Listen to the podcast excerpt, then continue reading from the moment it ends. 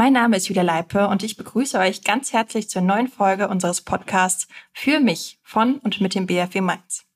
Und da komme ich eigentlich auch schon direkt zu meinem heutigen Gast, der dazu auch eine Menge zu erzählen hat.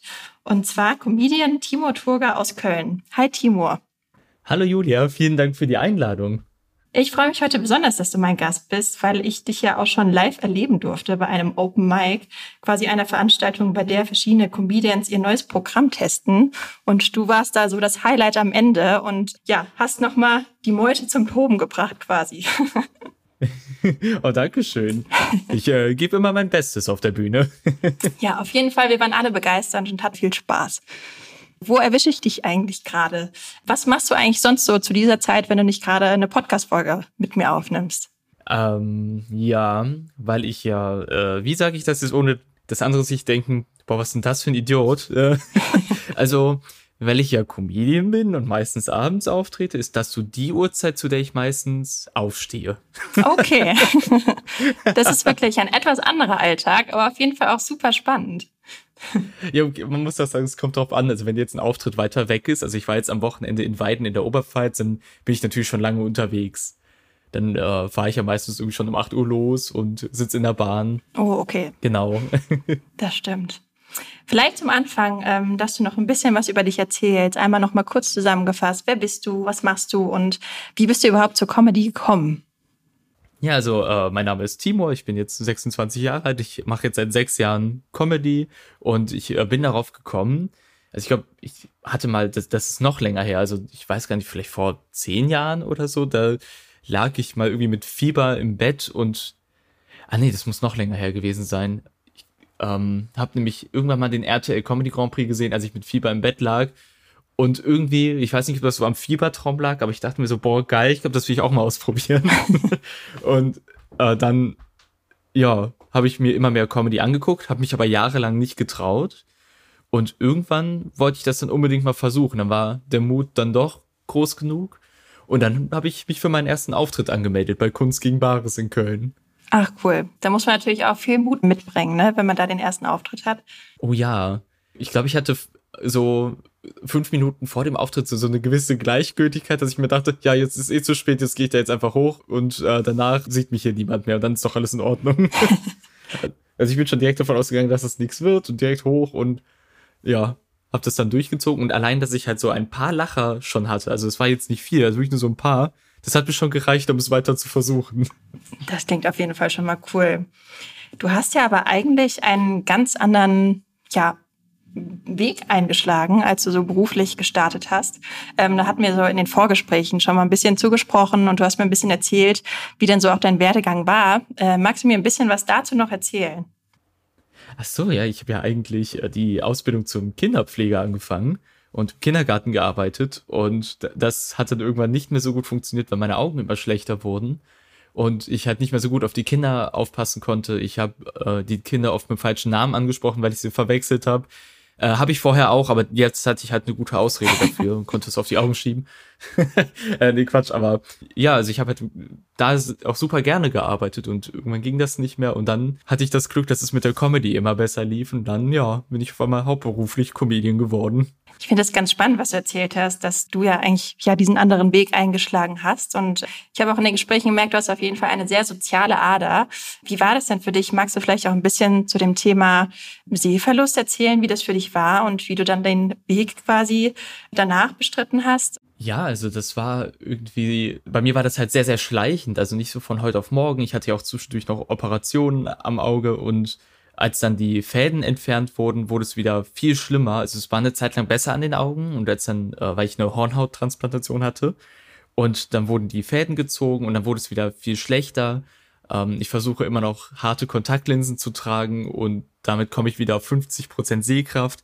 Aber ich habe eine Kontaktlinsenunverträglichkeit, also wir passen die immer noch, immer wieder an und trotzdem äh, vertrage ich die nicht und habe starke Schmerzen in den Augen.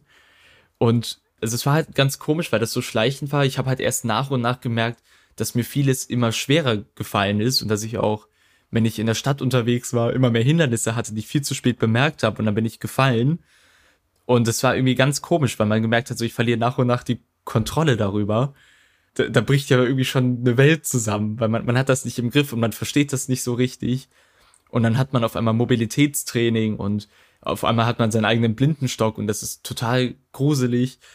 Ja, es ist total schwer, das zu erklären, dieses Gefühl, es ist auf einmal alles ganz anders. Das kann ich auf jeden Fall nachvollziehen. Ich finde es auf jeden Fall Wahnsinn, wie du damit umgehst und ähm, dass du dann auch eben in diese andere Richtung gegangen bist. Wenn wir jetzt nochmal auf das Thema so Gesundheitsbereich eingegangen ist, also du hast dann gemerkt, es hat einfach nicht mehr so funktioniert, wie du dir das vorstellst oder du konntest die Kinder einfach nicht mehr so ähm, ja, schützen und pflegen, wie du das wolltest. Wie war denn dann so dein Weg danach? Also wie bist du dann da vorgegangen? Was wolltest du danach machen? Gerade weil ähm, du mir ja auch im Gespräch erzählt hattest, dass du äh, das BFW Mainz schon kennst und äh, da auch schon so erste Kontakte hattest, würde mich das natürlich brennend interessieren, wie, wie du darauf aufmerksam geworden bist. Ja, das kam eigentlich erst viel, viel später. Also als ich den Job verloren habe, das war 2017. Und da war ich noch sehr, ich sag mal, das war so eine sehr aggressive Phase und noch die, in der ich noch sehr, sehr hilflos war, weil ich halt noch kein Mobilitätstraining hatte und man hat ja irgendwie diese, äh, was war das, diese sechs Phasen des Trauerns oder so und ich war da definitiv bei Aggressivität, also ich war sehr sauer und habe einfach nicht verstanden, was da passiert ist. Und das war auch das Jahr, als ich angefangen habe, auf der Bühne zum ersten Mal über meine Krankheit zu sprechen und habe dann gemerkt, wenn ich da Witze drüber mache, fühlt sich das an, als hätte ich über diese Situation wieder mehr Kontrolle. Und dann habe ich damit auch mehr Geld verdient. Das heißt, mit dem BFW, das kam alles erst viel später und zwar dann, als Corona kam und ich gemerkt habe, oh, jetzt kann ich aber kein Geld mehr mit Comedy verdienen. Und dann wollte ich etwas äh, haben, was ich nebenbei noch machen kann. Also ich wollte irgendwie abgesichert sein für den Fall, dass noch mal so eine Situation kommt. Und dann habe ich halt überlegt, was mich denn interessiert und ich habe dann überlegt, ja, zum, also mich beim BFW in Mainz zu melden, weil sie die Ausbildung zum Masseur anbieten, weil ich kann das echt gut. Also zumindest haben hat noch keiner bestritten. Äh, ja, ich, ich habe gerade überlegt, wie ich das jetzt sage, ohne dass das nicht so komisch wäre. äh, bisher hat sich keine Ex von, also keine Beziehung ist daran gescheitert, dass ich schlecht massiert habe. Also das ist ein gutes Zeichen. Ja. ja, genau. Und deswegen, ich dachte, vielleicht kriege ich das ja ganz gut hin. Ich habe kraftvolle Hände, deswegen. Aber weil ich erst nicht wusste, dass das nur in Mainz angeboten wird und das war mir dann doch ein bisschen zu weit weg von zu Hause, habe ich mich dann beim BFW in Düren gemeldet, um da mal mir für ein paar Wochen mal alles anzugucken und ich fand das auch super interessant. Das klingt auf jeden Fall gut. Und dass du kraftvolle Hände hast, ist natürlich auch die beste Voraussetzung für die äh, Ausbildung als Masseur beziehungsweise ähm, auch medizinischer Bademeister. Das hängt ja so ein bisschen zusammen. Du hast ja jetzt erzählt, dass dir Mainz etwas zu weit ist und du lieber in deiner Heimat Köln bleibst. Mainz ist auf jeden Fall, da verpasst du was, weil Mainz ist eine super Stadt und im BFW Mainz kann man sich auch ein Wohnheim mieten, um da die Ausbildung zu machen. Also auch eine super schöne Umgebung. Aber Köln kann ich natürlich auch verstehen, auch eine tolle Stadt und ist auf jeden Fall super auch mal zu wissen, ne, wie, wie du da so den Kontakt gefunden hast und ähm, dass sich das auch interessiert hat, weil es ja einfach auch so viele Berufe gibt, wo man gar nicht denkt, dass man die auch wirklich inklusiv durchführen kann, dass das viele gar nicht auf dem Schirm haben. Also das fand ich auch nochmal super interessant. Oh ja, auf jeden Fall. Und auch total interessant, weil äh, an den Berufsförderungswerken ja auch äh, nur Leute sind, die nicht von Geburt an blind sind. Ist es total interessant auch mal zu sehen, wie andere damit umgegangen sind oder ähm, ob also beziehungsweise äh, welche verschiedenen Augenkrankheiten und Probleme es da gibt. Das ist super interessant. Und auch irgendwie total, man sieht so, hey, guck mal, ich bin gar nicht allein damit. Und man sitzt da und da macht man zum ersten Mal Witze darüber mit anderen, die in derselben Situation sind. Und das ist dann eine total andere Perspektive, weil die dann ganz anders mitlachen als Leute, die das nicht kennen. Das war eigentlich schon eine echt spannende Zeit. Wie ist das denn? Also finde ich auf jeden Fall auch super. Der Austausch ist da ja ganz wichtig, wie du sagst. Ne? Es gibt ja noch viele andere, die betroffen sind. Wie hast du denn da den Austausch eigentlich so am meisten gesucht? Also wie bist du da vorgegangen oder hast du Gruppen gefunden oder ähm, wie hast du da die Kontakte quasi gefunden? Das würde mich auch mal interessieren. Meistens war das immer so, weil wir ja, äh, weil das ja eine Arbeitserprobung war, wo halt geguckt wird, wo sind so unsere Stärken. Und meistens haben wir dann immer Aufgaben bekommen und das war teilweise wirklich wie in der Schule. Der, der am besten gesehen hat, hat schon so irgendwie ein Zeichen gegeben, wenn der Lehrer nicht mehr im Raum war und dann haben wir alle angefangen zu quatschen. das war sehr witzig.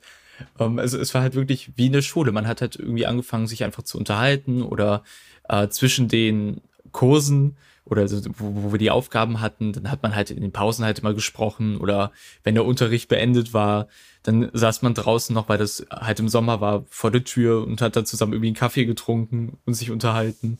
Also das hat sich eigentlich immer so von alleine schon irgendwie ergeben. Das stimmt. Da musste man gar nicht wirklich versuchen, den Kontakt zu suchen. das klingt auf jeden Fall gut. Und äh, ich glaube, es ist ja auch für viele andere dann erleichternd, ne, dass man sich da austauschen kann und äh, einfach nochmal miteinander sprechen kann, um sich dann auch gut äh, ja, umzuorientieren. Ich glaube, das ist ja auch so der Schwerpunkt, dass man sagt, okay, man, man hat jetzt diese Sehschwäche, die viele entweder seit der Geburt oder manche wie du jetzt, die, ähm, die plötzlich dann ja unter dieser Seheinschränkung leiden dass man dann einfach sehen kann, okay, es gibt noch so viele Möglichkeiten, die ich machen kann.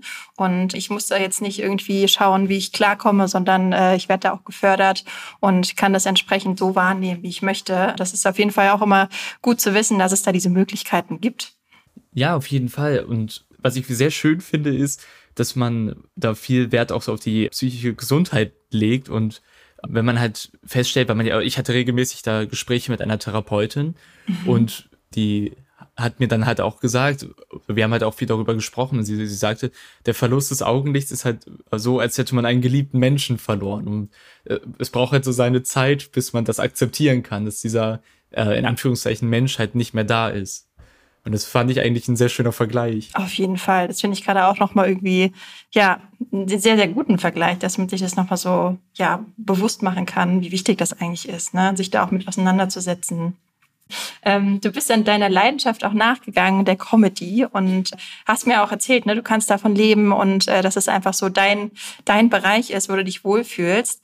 Und gerade auch in dem Programm gehst du ja auf deine Seheinschränkung ein und sagst, wie du es eben auch schon gesagt hast, ne, du versuchst es irgendwie witzig zu verpacken und die Leute mitzunehmen, dass auch andere Leute ja mehr davon mitbekommen und sich vor Augen führen können, dass das eigentlich was total Normales ist und äh, man auch darüber lachen kann. Das finde ich gerade auch so einen schönen Vergleich. Und da kannst du mit Sicherheit auch irgendwie aus dem Nähkästchen plaudern, was dir da schon im Alltag so passiert ist oder was in deinem Programm da auch so mit drin ist, was du äh, jeden Tag erlebst. Würde mich mal interessieren, so vielleicht so zwei, drei Situationen im Alltag, wo du sagst, okay, das ist dir schon mal untergekommen oder das fandest du ganz witzig im Endeffekt, auch wie die Leute dann mit dir umgegangen sind oder ähm, gerade auch in deinem Programm. Was gibt denn da so für Geschichten? Das würde mich mal interessieren. oh, oh, man erlebt so viel, das ist unglaublich. Es, es gibt so verrückte Sachen. Äh, also so ein paar Geschichten, die zum Beispiel auch nicht in meinem Programm passiert ist, weil äh, vorkommen, weil das vor kurzem erst passiert ist. Ich bin durch Köln gelaufen. Ich liebe Köln, aber Köln ist voller verrückter Menschen. Also und ich, also ich bin halt das, ähm, durch die Fußgängerzone und da war irgendwie ein Typ, der hat irgendwie auf mich gewartet und dann tritt er mir so an den Stock, um den Stock aufzuhalten, damit ich nicht weitergehen kann. Und dann ist irgendwie kurz Pause, ich stehe da und frage mich, was jetzt kommt und dann macht er einfach nur so äh, und geht weg. Was? Okay. Und dann bin ich weitergegangen. Okay. Dann gab's, äh, als ich nach Weiden gefahren bin, Weiden in der Oberpfalz, dann war ich auf den Blindenleitlinien und da stand dann so eine Gruppe von äh, Menschen und ich bin halt in eine der Personen reingelaufen, also mit dem äh, Stock so an, ans Bein. Das hat die Person aber überhaupt nicht gestört. Die ist einfach stehen geblieben und ich stand dann da so, ja, dann gehe ich halt einfach um euch herum und suche die Linie dann nochmal neu. Und das hat dann jemand beobachtet, der dann wirklich sehr laut auf die zugegangen ist und angefangen hat, sich mit denen zu streiten und hier, da können sie doch nicht stehen und die haben dann auch zurückgepöbelt und die fingen an, sich über die Blindenleitlinien da zu streiten und ich hatte überhaupt keine Zeit da mitzumachen und dann so, ich äh, gehe dann einfach mal. Und dann haben die sich ohne den Blinden, um den es eigentlich ging, einfach weitergestritten. Das fand ich auch sehr lustig. Muss man auch erstmal lernen, mit umzugehen, ne? dass man da so, dass über einen auch entschieden wird. Ich kann mich erinnern, du hast ja auch mal eine Geschichte erzählt, dass du einfach irgendwie in eine Bahn mitgenommen wurdest oder irgendwie, wie war das? Ja, genau. Also ich stand da halt am Gleis. Also die, man muss auch sagen, die Geschichte ist auf der Bühne ein bisschen übertrieben. Also auf der Bühne erzähle ich die Geschichte ja immer so, ähm, dass die Leute mir in die Bahn helfen wollen und ich habe die halt erst nicht bemerkt und die reden halt immer so laut mit mir. Ich, ich weiß nicht, woran es liegt, aber man hat einen Blindenstock und die Leute reden auf einmal lauter mit einem und also brüllen einen an und das ist halt witzig, wenn du halt nicht so keine Probleme mit den Ohren hast, sondern nur mit den Augen, dann erschreckt man sich halt erstmal. Und dann sind die halt in die Bahn gestiegen und zahnen mich da rein und äh, dann fährt der Zug los, aber das ist überhaupt nicht der Zug, in den ich einsteigen musste, aber die haben mir überhaupt nicht zugehört. Und das ist auch wirklich so passiert, nur war das schon der richtige Zug. Wahnsinn, oh Mann. Aber die haben mich wirklich einfach gepackt und reingezogen. Oh Mann, unglaublich. Ja, die dachten wahrscheinlich, die können dir damit helfen. Ne? Also das ist ja auch immer so die Wahrnehmungssache, wie man denkt, dass man einer Person gut helfen kann. Ja, genau. Also ich, ich kann sogar den Punkt verstehen, warum man lauter redet oder zumindest halt anders. Also rein theoretisch könnte man das auch, das wäre nur, glaube ich, noch ein bisschen verrückter, so reden, wie man mit einem Hund redet. Also so ein bisschen so mit so einer niedlichen Stimme und dann soll ich Ihnen in die Bahn helfen? Ja, komm, ich helfe dir in die Bahn. äh, weil ich kann mir vorstellen, dass man das macht, also vielleicht unbewusst, weil man glaubt, wenn ich jetzt anders spreche, geht die Person auch davon aus, dass sie gemeint ist. Weil sie sieht nicht, dass ich sie angucke. Und wenn ich jetzt vielleicht ein bisschen lauter spreche, dann könnte die Person denken, sie ist gemeint. Das ist natürlich trotzdem komisch aus meiner Perspektive, weil wenn jetzt jemand halt irgendwie einfach nur normal spricht und sagt, brauchen Sie Hilfe, dann frage ich meistens, wenn ich mir nicht sicher bin, meinen Sie mich? Und dann sagt die Person nochmal ja und dann ist das ja auch überhaupt nicht schlimm. Mhm. Aber also ich kann den Punkt trotzdem verstehen, warum man glaubt, dass das was bringt, lauter zu sprechen. Hast du denn vielleicht so Tipps für alle sehenden Menschen, wie man damit umgehen sollte und wie besser nicht? vielleicht gibt es ja so zwei, drei Tipps, die du da mitgeben kannst. Also wenn man halt ganz höflich fragt, macht man eigentlich nie was falsch. Es gibt natürlich Leute, die reagieren da vielleicht ein bisschen gereizter, weil sie sehr oft Hilfe angeboten bekommen oder also ein Tipp, den ich auf jeden Fall geben kann, wenn ihr Nein bekommt, dann lasst es auch gut sein und einfach äh, einen schönen Tag wünschen und dann wieder gehen. Also wenn die Person wirklich Nein sagt, dann einfach, dann, dann lasst uns nicht weiter versuchen oder die Person überreden, weil das habe ich auch schon sehr oft über, über ihr überlebt auch, aber äh, erlebt. dass die Person halt einfach kein Nein akzeptiert hat. Da war mal eine Frau vor kurzem, die hat da angehalten und wollte mich in ihrem Auto mitnehmen. Und die hat einfach nicht akzeptiert, dass ich das nicht wollte. So lange, bis ich bei ihr eingestiegen bin. Und Wahnsinn. Ich sitze dann und denke mir so, wie hat die das gemacht? Ich sitze jetzt bei der im Auto. Oder muss man aber auch aufpassen. ja, total. Also das wäre so ein Tipp. Also wenn ja, ihr euch unsicher seid, ist das nie verkehrt zu fragen. Aber wenn ein Nein kommt, dann das Nein auch akzeptieren. Und angenommen, ihr, äh, also ihr bekommt ein Ja und ihr dürft helfen oder könnt helfen, dann, und ihr seid nicht sicher, wie ihr das machen sollt, dann auch einfach fragen. Die äh, Leute wissen dann schon, wie sie die Hilfe am besten gebrauchen können und erklären das dann. Mhm, okay, das ist auf jeden Fall immer sehr wertvoll, zumal, wie du wirklich gerade sagst, ne, viele Menschen wissen einfach immer noch nicht, wie man damit am besten umgeht, um Menschen mit einer gewissen Seheinschränkung da weiterzuhelfen. Du hast jetzt eben auch schon die Blindenleitstreifen genannt. Das ist ja auch sowas, mhm. was viele gar nicht wissen, warum es diese weißen Streifen gibt. ähm, kannst du dazu vielleicht noch ein bisschen was erzählen? Also generell so zum Thema Barrierefreiheit im Alltag. Worauf achtest du da am meisten oder was ist dir da am wichtigsten, um da wirklich im Alltag ja gut klarzukommen und ähm, ja so wenig möglich Barrieren zu haben? Also ich liebe Blindenleitlinien sehr das stimmt, also viele wissen nicht, wofür die sind. Also es, ich erlebe das gerade am Kölner Hauptbahnhof super oft, dass die Leute immer da drauf stehen und das ist, ist teilweise so schlimm, dass ich mittlerweile aufgegeben habe, die zu benutzen am Hauptbahnhof. die, die anderen haben gewonnen, die können die haben, ich äh, brauche die nicht mehr. Und aber also Blindenleitlinien finde ich wirklich sehr hilfreich. Dann gibt es ja noch die blindenspezifischen Ampeln mit dem vibrierenden Knopf. Da bin ich immer froh, weil ähm, gerade wenn es immer so laut ist an den Ampeln, also das Piepen hört man eigentlich immer gut raus, aber ich finde das schon hilfreich, dass man diesen vibrierenden Knopf hat. Das finde ich sehr hilfreich. Äh, was benutze ich noch viel, worauf bin ich auch viel angewiesen. Ich glaube, das ist so das Wichtigste, würde ich sagen. Wahrscheinlich vergesse ich gerade irgendwas. Oh, und natürlich die Durchsagen äh, bei der, also an, an Gleisen finde ich super hilfreich. Mhm. Und eigentlich das Hilfsmittel, das ich so am meisten benutze, das ist sowieso mein Handy. Also ich kann mir auch von meinem Handy alles vorlesen lassen durch die Talkback-Funktion. Das ist eigentlich so die, das beste Hilfsmittel, weil da kann ich dann auch noch mal mir quasi alles vorlesen lassen, wann kommt der nächste Zug und wo muss ich lang. Ja, das würde ich sagen. Das ist ja auf jeden Fall schon mal einiges. Ich habe das tatsächlich auch mit der Ampel erst vor kurzem gelernt, dass man da aufs Knöpfchen drücken kann und dann piepst das ja auch quasi, wenn man über die Ampel geht, richtig? Genau, wenn genau. man den genau. Knopf unten drunter drückt, genau. dann äh, hat man manchmal so Leute, die dann irgendwie versuchen irgendwie so zu prahlen und sagen so, hey, wusstest du, dass das so ein SOS-Knopf ist und du drückst ihn, dann wird schneller grün und du lachst dich dann halt kaputt und sagst, nein, eigentlich, und dann hält man, nimmt man halt die Hand und so, halt die mal dahin und warte mal, bis es grün wird und dann fragen die, hör, warum vibriert das denn? Das ist halt schon echt auch cool, wenn man das halt so weiß und andere halt mhm. nicht, man kann ihnen das schon so erklären und. Das sind halt einfach so deine Basics, ne? Ja. Ja, ja, genau. Und man, fühlt sich dann auch so kurz überlegen, so, ach, dass du das nicht wusstest. Natürlich, du bist ein Sehender, natürlich wusstest du das nicht. Ja, da gibt's ja wirklich einiges. Ich würde vielleicht noch mal kurz ähm, zum Thema Comedy zurückkommen. Ich habe da noch äh, ganz viele Fragen im Kopf.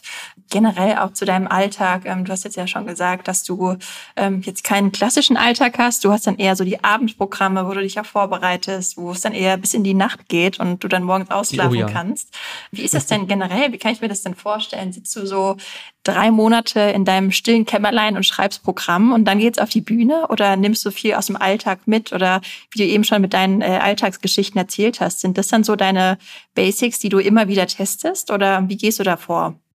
Ja, also immer wenn mir etwas Lustiges auffällt oder mir was Lustiges passiert, dann und ich eine Idee dazu habe, dann fange ich auch an, das auf der Bühne auszuprobieren. Also wenn man entwickelt hat so ein Gespür dafür, ob man etwas auch selber lustig findet, ob, man das gut auf der Bühne erzählen kann. Und wenn man halt äh, das bei einer Idee hat, dann geht man halt zu einer zu einem Open Mic und da probiert man das dann aus und dann wächst das Programm immer weiter.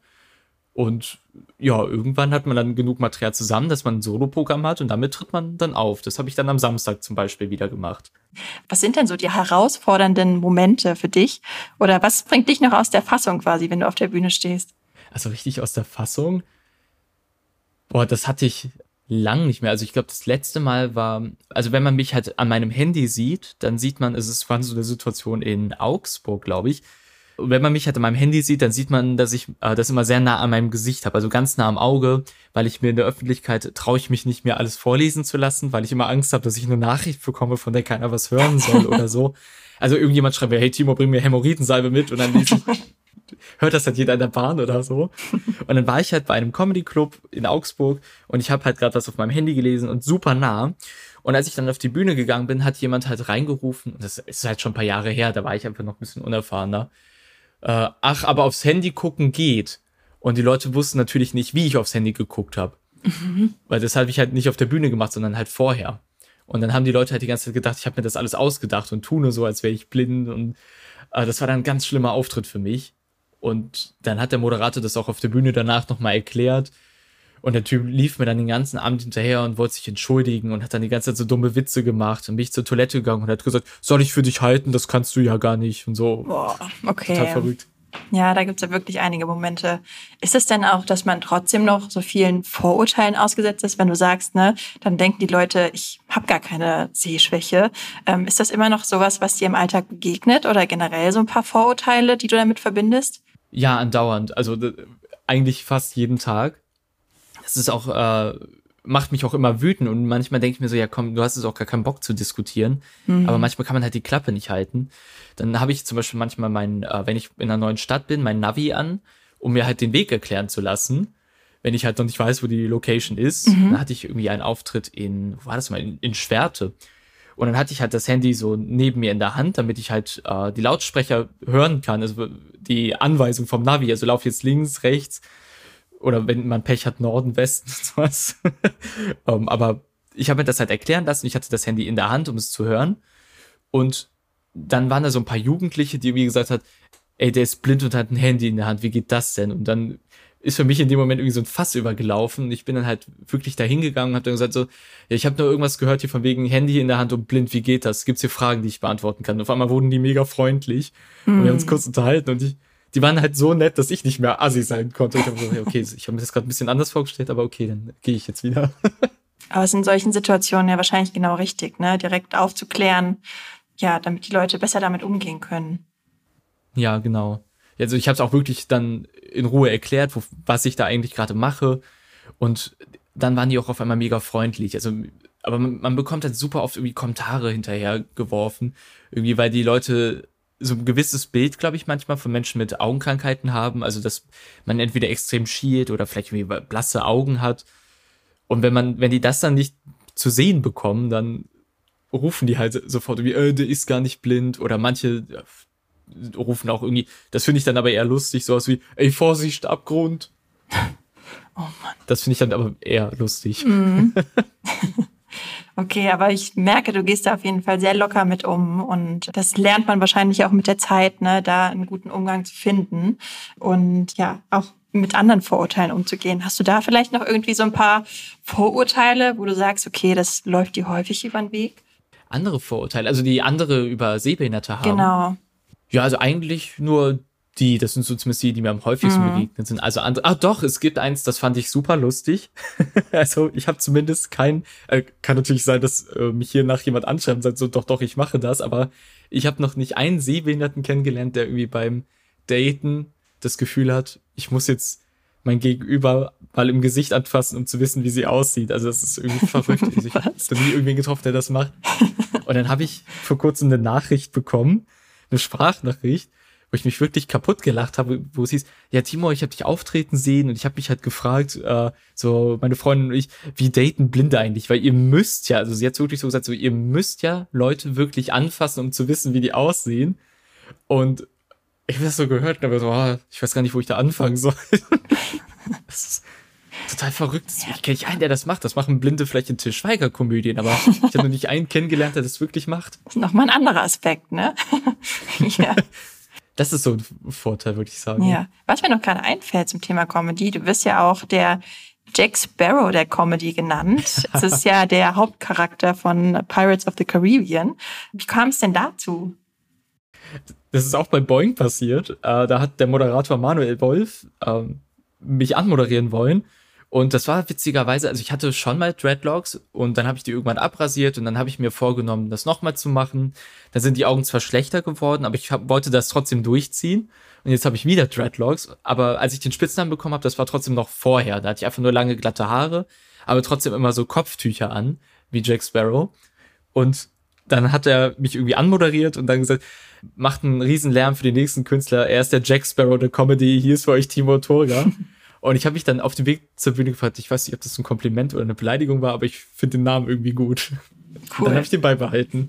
Ist auf jeden Fall super und bleibt im Kopf.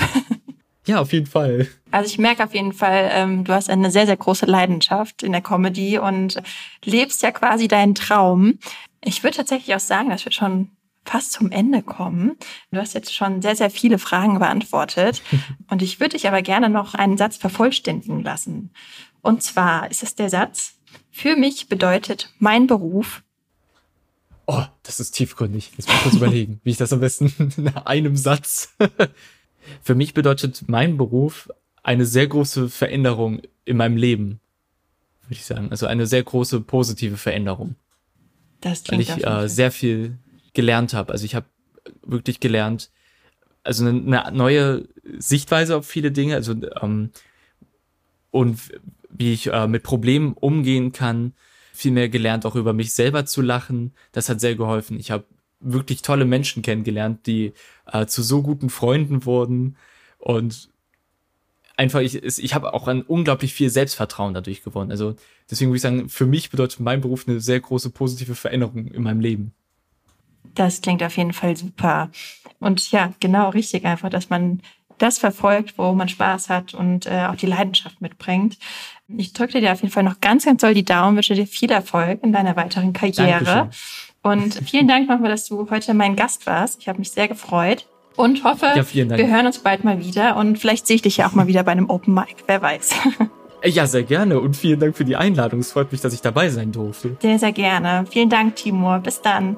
Bis dann. Tschüss. Tschüss.